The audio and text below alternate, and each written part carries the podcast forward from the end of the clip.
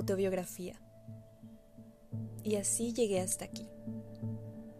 Mi madre había ido a matricularme al colegio como de costumbre. Cuando ella llegó a casa me habló de los útiles escolares y de los libros que leeremos durante el ciclo escolar. Mi rostro estaba en estado natural, así como cuando nada me preocupa y estoy tranquila. Sin embargo, yo estaba más interesada en que me hablara acerca de las madres a las que había visto en la fila para matrículas. No lo hizo, así que pensé de pronto, posiblemente ninguno se matricule este año. Y así continuó el día.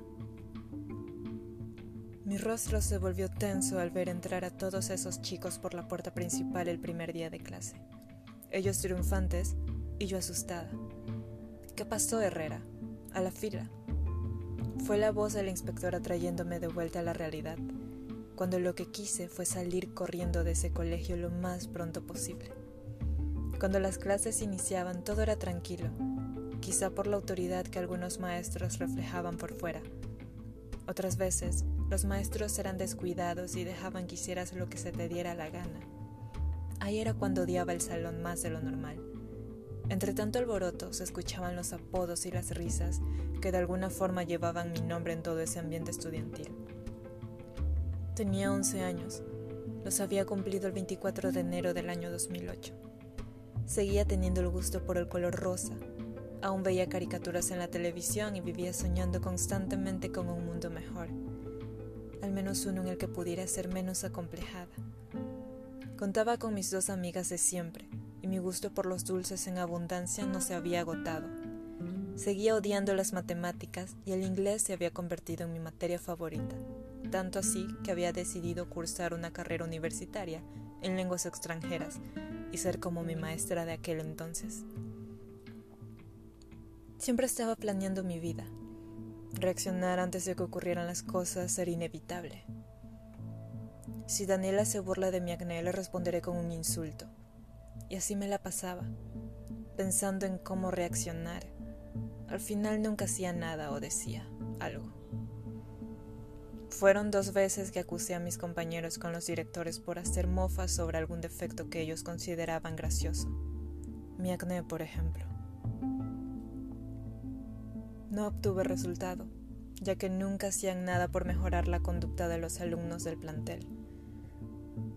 Cuando cumplí 13 años, mis aspiraciones empezaron a cambiar. El arte logró que muchas veces ignorara lo mal que la pasaba.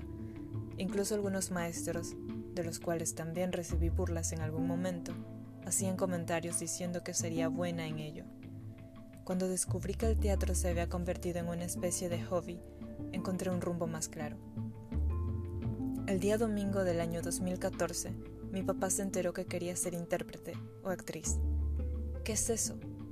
dijo él con cara de confusión. Los actores son los que están en escenarios, analizan textos teatrales para darle vida a sus personajes. Algunos también se dedican a escribir obras que más tarde son puestas en escena en algún teatro conocido de la ciudad o del país. Le respondí yo. Estudia algo productivo, mijita, dijo él como oración final. Durante el año 2014 lo único positivo era que estaba a punto de graduarme. Yo continuaba sentándome en la parte de atrás del curso y mis compañeros se negaban a madurar. Ese mismo año estaba haciendo planes para entrar a alguna universidad pública y estudiar alguna carrera que a mi papá le gustase. Luego de obtener el título seguro, podría estudiar lo que yo quisiera. Desde que era niña he sido una persona muy influenciable. Siempre puse en primer lugar la opinión de los demás, incluso cuando yo sentía que tenía la razón, solo por satisfacer los gustos de quienes me rodearan. Cuando mi mamá nos llevaba a comprar ropa y yo quisiera alguna prenda distinta a la de sus gustos, ella trataba de convencerme para que usara lo que ella quisiera. Siempre diciendo, esa ropa te quedará mejor, la otra no me gusta. El 11 de marzo del año 2015 por fin me gradué. Tenía 18 años recién cumplidos y como parte de mi rebeldía hacia los directores, asistí a la ceremonia de graduación con el cabello teñido de castaño. Nunca extrañaría el colegio. Luego de intentos fallidos para entrar a la universidad, me planteé si de verdad podría estudiar alguna vez hasta que de muchas opciones me enteré de una universidad en artes.